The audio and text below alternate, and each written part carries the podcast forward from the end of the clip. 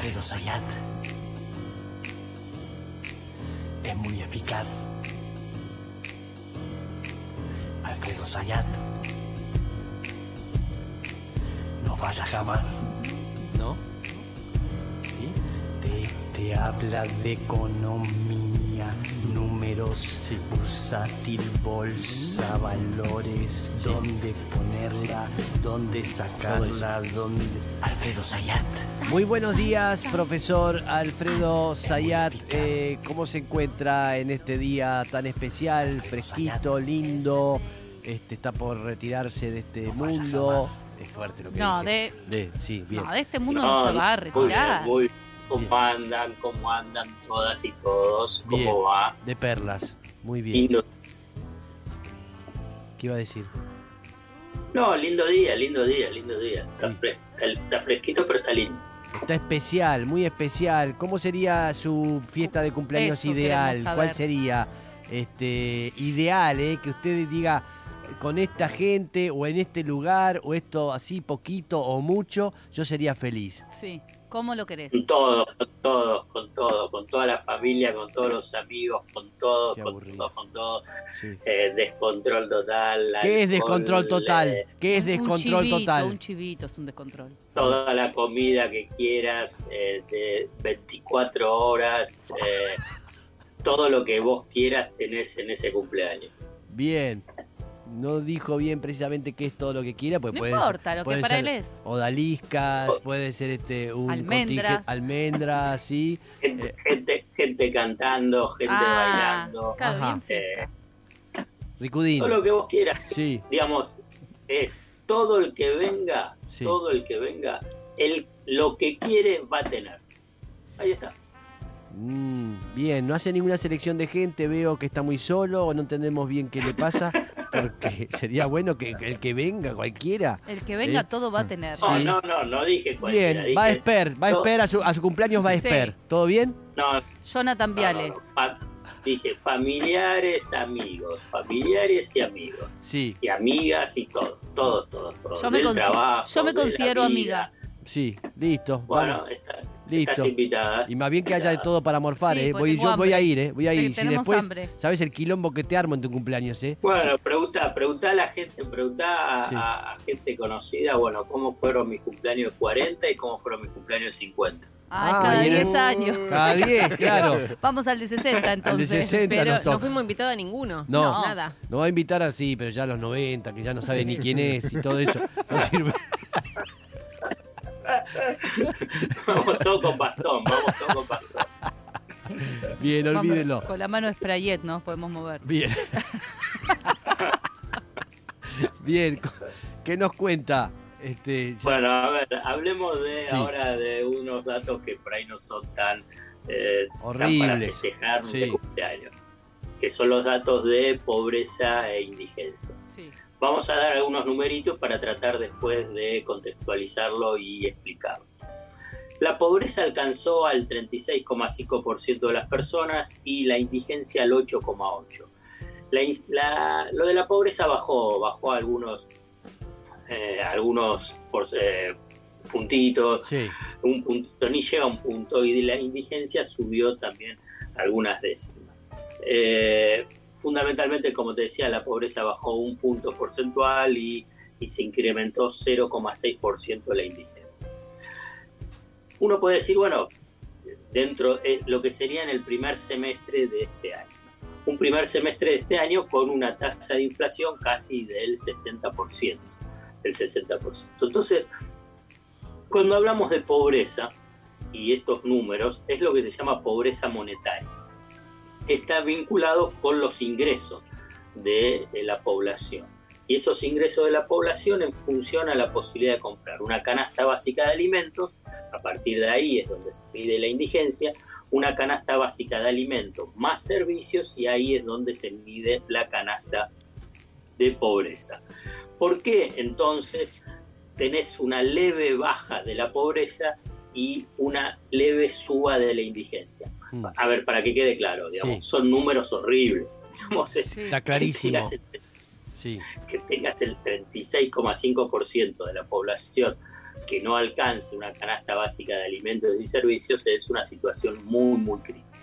Que si uno lo ve en términos históricos, eh, hay un núcleo duro en los últimos 20, 30 años que es el 25% por ingreso Mm. que eh, es pobre. O sea que uno puede pensar que acá hay 10 puntos, 10 puntos que eh, están explicados específicamente por lo que está pasando en este ciclo de estos últimos seis años de deterioro de, eh, de deterioro de la calidad eh, de vida vinculado con los ingresos. Bueno, pero entonces, ¿por qué sube la indigencia un poquitito? Porque en este primer semestre lo que hubo es, como bien lo sabemos y lo hemos charlado en más de una oportunidad, los alimentos, la canasta de alimentos ha subido por encima del promedio. Mm.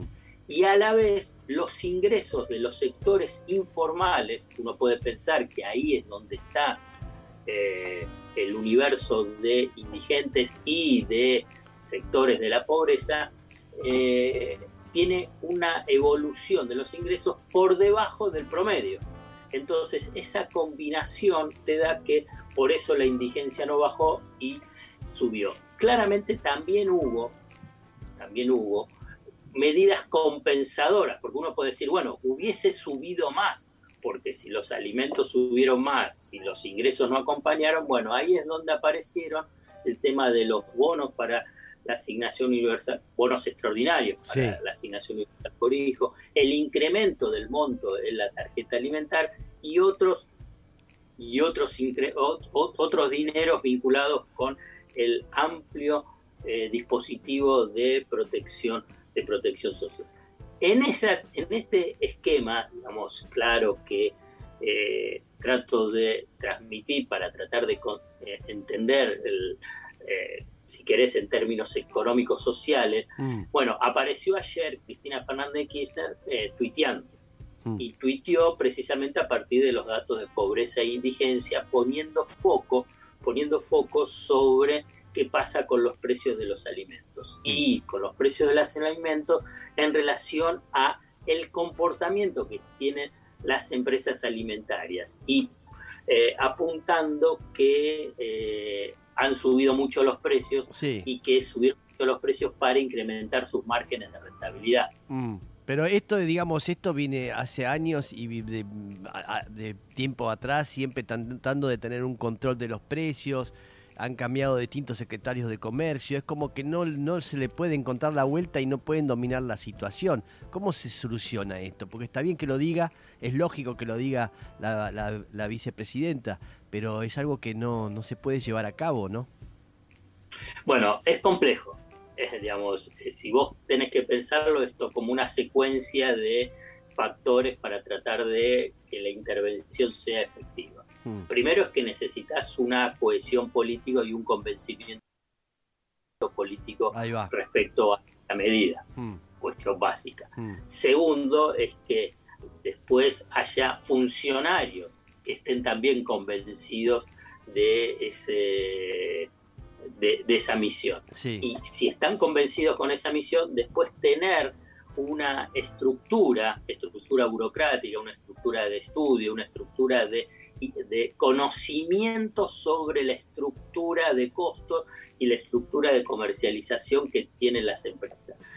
Esa base Mm. es para recién poder empezar a tener una intervención que hay que ver si es efectiva o no, pero tener capaz, tener posibilidad de que esa intervención pueda ser efectiva. Mm. ¿Me entendés? Es como que vos necesitas previo generar una base necesaria para poder tener una intervención Mm. efectiva sobre, eh, sobre los precios, para tratar de Mm. evitar abusos de posición dominante, abusos sobre el consumidor. Mm. Pero para eso necesitas primero esa, eh, ese contexto, ese continente que permita una intervención. Mm. Ahora bien, del otro lado también responde, digamos. Entonces, puedes decir, bueno, pero si hay aumento de costos, si hay una situación inédita o extraordinaria como puede ser la suba de los precios de las materias primas a nivel internacional o problemas en la cadena de suministro o un evento extraordinario como la guerra que altera también Mm. eh, la estructura de costo. Bueno, pero para poder analizar eso lo que se necesita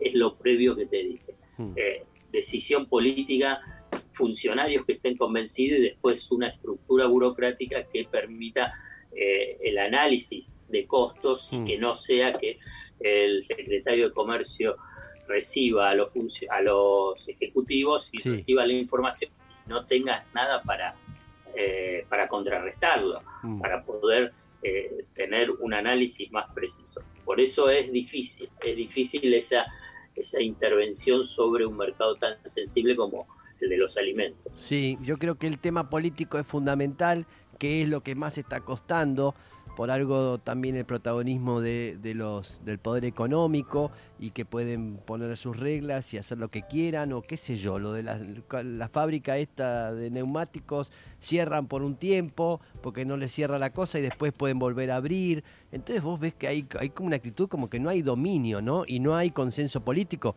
porque es lo que dice Alfredo, es la única forma de poder llevarlo a- a- adelante. Está complicado, ¿no es cierto, Mouset? ¿Qué dice? Es- Sí, Sí, ah, y me parece también que hay un punto que es clave, que es, eh, o por lo menos que no parece haber eh, instrumentos, que la democracia no le dé instrumentos a un Estado para total. resolver este tipo de problemas. No sé Mm. qué piensa eh, Alfredo, pero parece, digo, la situación esta de hackeo general Sí, que tiene un gobierno para resolver cuestiones con sectores eh, sí, económicos que son claves para el desarrollo del propio país. sí, eh, exacto. Digo, quizá motive también una discusión que obviamente no es algo eh, que, que se pueda desarrollar, por lo menos en este contexto, Mm. pero una discusión más profunda sobre las instru- los instrumentos que la democracia le da a los gobiernos para intervenir en estos casos, ¿no? Mm. Bueno, los instrumentos que, que pueda tener eh, la democracia está dada previamente sobre la posibilidad de construir una alianza política, económica, social mayoritaria y que Mm. después esto se pueda reflejar en la, si querés, en el Congreso y después también en la opinión pública. Entonces, vos necesitas esas mayorías. Las mayorías democráticas eh, están más en función no solamente a, bueno, a la del voto, el voto es necesario para precisamente a nivel institucional tener las mayorías, pero después está eh, ese, eh, ese consenso mayoritario necesario en una sociedad y para eso necesitas una alianza política, económica y social muy, eh, muy sólida para poder precisamente enfrentar a los poderes, y en Mm. este caso al poder político, Mm. perdón, al poder económico. Sí, Y sí. El poder político tiene que tener precisamente ese poder político para enfrentar al poder económico y en realidad que es una es, es una alianza, ¿no? Es el poder económico junto con el poder mediático, con el poder judicial.